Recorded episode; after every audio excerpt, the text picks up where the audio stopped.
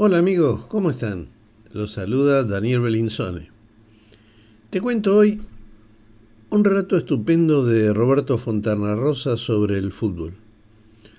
Una mirada muy especial al respecto. El relato se denomina Viejo con Árbol. Además de escucharlo por las plataformas de podcast, pueden visitar mi sitio www.belinsonedaniel, belinsone con B corta y S, y en la pestaña podcast acceder a los diferentes episodios. También los invito a suscribirse para recibir las notificaciones del podcast. Aquí, el relato.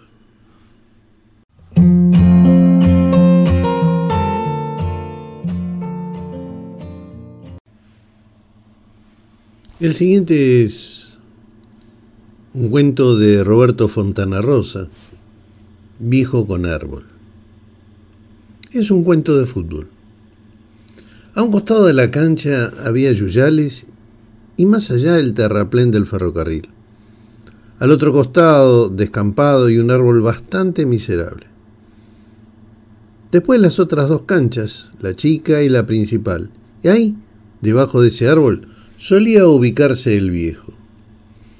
Había aparecido unos cuantos partidos atrás, casi al comienzo del campeonato, con su gorra, la campera gris algo raída, la camisa blanca cerrada hasta el cuello y la radio portátil en la mano. Jubilado seguramente no tendría nada que hacer los sábados por la tarde y se acercaba al complejo para ver los partidos de la liga. Los muchachos primero pensaron que sería casualidad, pero al tercer sábado en que lo vieron junto al lateral ya pasaron a considerarlo hinchada propia. Porque el viejo bien podía ir a ver los otros dos partidos que se jugaban a la misma hora en las canchas de al lado, pero se quedaba ahí, debajo del árbol, siguiéndolos a ellos. Era el único hincha legítimo que tenían.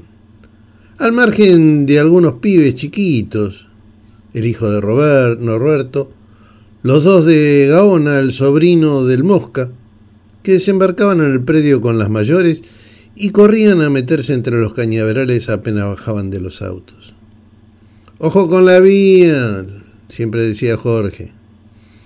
No pasan trenes, casi tranquilizaba Norberto. Y era verdad. O pasaba uno cada muerte de obispo lentamente y metiendo ruido. ¿No vino la hinchada? Ya preguntaban todos al llegar nomás, buscando al viejo. ¿No vino la barra brava? Y se reían. Pero el viejo no faltaba desde hacía varios sábados. Firme debajo del árbol, casi elegante, con un cierto refinamiento en su postura erguida. La mano derecha en alto sosteniendo la radio minúscula, como quien sostiene un ramo de flores. Nadie lo conocía. No era amigo de ninguno de los muchachos. La vieja no debe soportarlo en la casa y lo manda para acá, bromeó alguno. Por ahí es amigo del referee, dijo otro. Pero sabían que el viejo hinchaba para ellos de alguna manera. Moderadamente, porque lo habían visto aplaudir un par de partidos atrás, cuando le ganaron a Olimpia Seniors. Y ahí, debajo del árbol, fue a tirarse el soda cuando decidió dejarle su lugar a Eduardo, que estaba de suplente al sentir que no daba más por el calor. Era verano y ese horario para jugar era una locura. Casi las 3 de la tarde y el viejo ahí, fiel, a unos metros, mirando el partido. Cuando Eduardo entró a la cancha, casi a desgano, aprovechando para desperezarse, levantó un brazo pidiéndole permiso al referee. El soda ahí salió y se derrumbó a la sombra del arbolito. Y quedó bastante cerca, como nunca lo había estado. El viejo no había cruzado jamás una palabra con nadie del equipo. El soda pudo apreciar entonces que tendría unos 70 años. Era flaquito, bastante alto, pulcro y con sombra de barba. Escuchaba la radio con un auricular y en la otra mano sostenía un cigarrillo con plácida distinción. ¿Está escuchando a Central Córdoba, maestro? Medio le gritó el soda cuando recuperó el aliento, pero siempre recostado en el piso. El viejo giró para mirarlo, negó con la cabeza y se quitó el auricular de la oreja. No, sonrió. Y, y pareció que la cosa quedaba ahí. El viejo volvió a mirar el partido, que estaba áspero y empatado. Música, dijo después, mirándolo de nuevo. ¿Algún tanguito? probó el soda. Un concierto. Hay un buen programa de música clásica a esta hora. El soda frunció el entrecejo. Ya tenía una buena anécdota para contarle a los muchachos y la cosa venía lo suficientemente interesante como para continuarla. Se levantó resoplando, se bajó las mías y caminó despacio hasta pararse al lado del viejo. ¿Pero le gusta el fútbol? le dijo. El viejo probó enérgicamente con la cabeza sin dejar de mirar el curso de la pelota, que iba y venía por el aire rabiosa. Lo he jugado, y además está muy emparentado con el arte. Muy emparentado. El soda lo miró curioso. Sabía que seguiría hablando y esperó. Mire usted, nuestro arquero.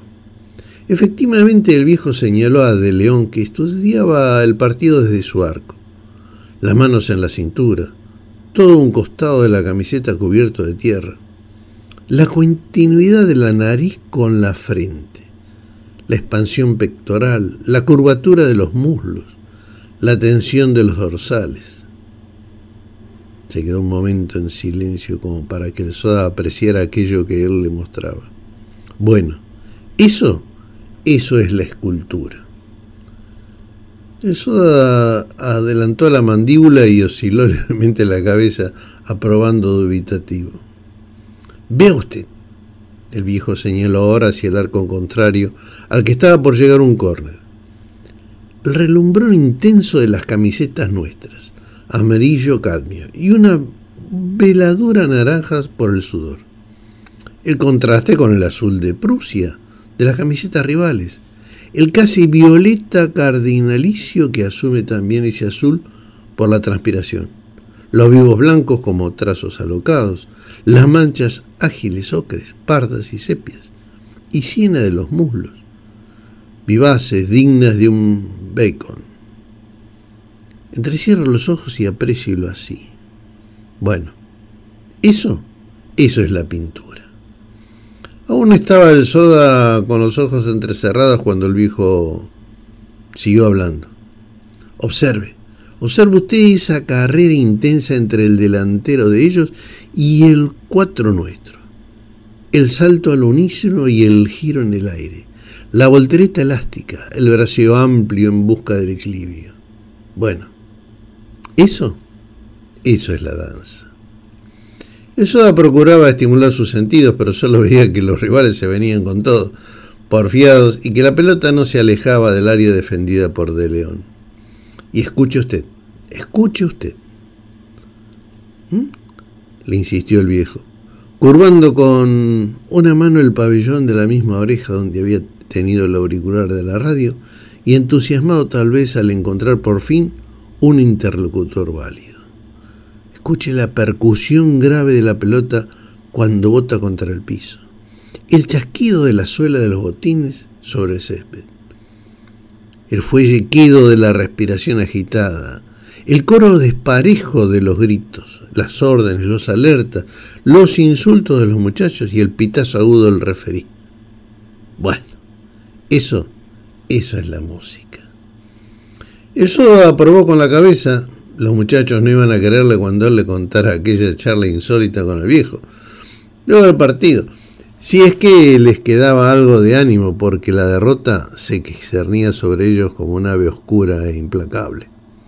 Y vea usted a ese delantero, señaló ahora el viejo, casi metiéndose en la cancha, algo más alterado. Ese delantero de ellos, que se revuelca por el suelo como si lo hubiese picado una tarántula, mesándose exageradamente los cabellos, distorsionando el rostro, bramando falsamente de dolor, reclamando histriónicamente justicia. Bueno, eso, eso es el teatro. El soda se tomó la cabeza. ¿Qué cobró? balbució indignado. ¿Cobró penal? Abrió los ojos el viejo incrédulo. Dio un paso al frente, metiéndose apenas en la cancha. ¿Qué cobras? gritó después desaforado. ¿Qué cobras, reperile, reputísima madre que te parió? El soda lo miró atónito. Ante el grito del viejo parecía haberse olvidado repentinamente del penal injusto, de la derrota inminente y el del mismo calor.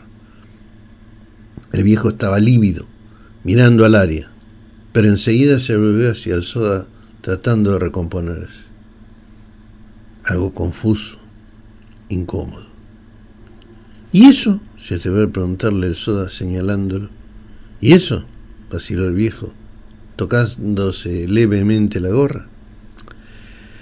Eso es el fútbol.